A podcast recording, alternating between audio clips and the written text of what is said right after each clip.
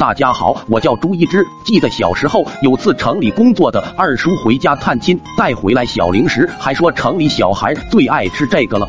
我打开一看，里边全是黑不溜秋、圆圆的东西，也不知道是啥，看着好像电视里济公从身上搓下来的仙丹。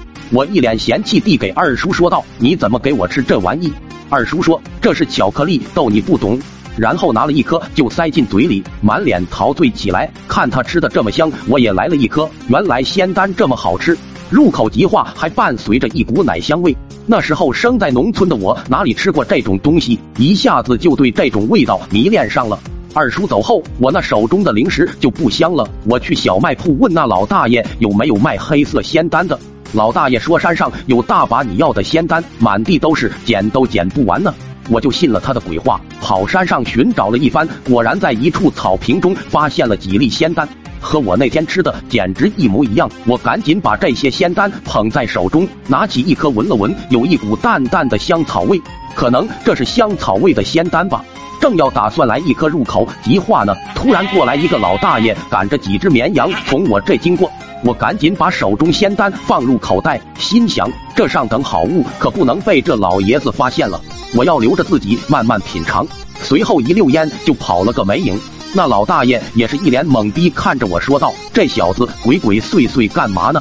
回到家路上，我转念一想，我朱一之也不是不懂感恩之人，我能得到这几粒仙丹，那也是有村口小卖铺老大爷的一份功劳啊！怎么能自己独享这胜利果实？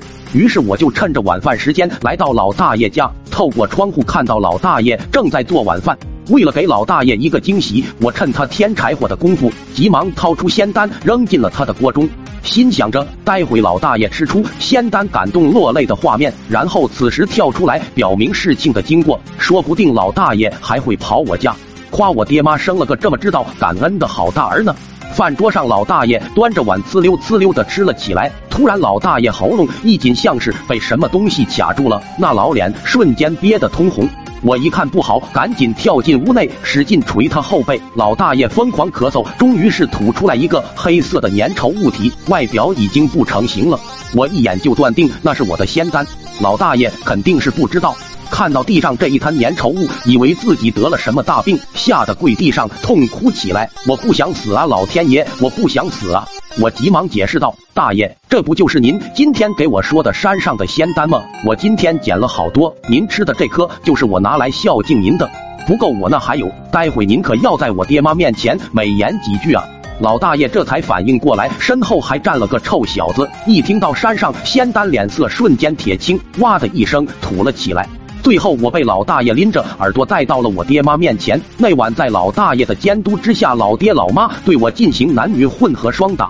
我一直都不明白，为何爹妈会对这么懂得感恩的好大儿下此狠手。直到我遇到了之前那个放羊的老大爷，只见他身后那绵羊边走边掉仙丹，我这才明白我捡的是羊屎豆。想到那天还用抓过羊屎的手吃辣条，我直接吐了起来。从那以后，我再也没见捡过那玩意。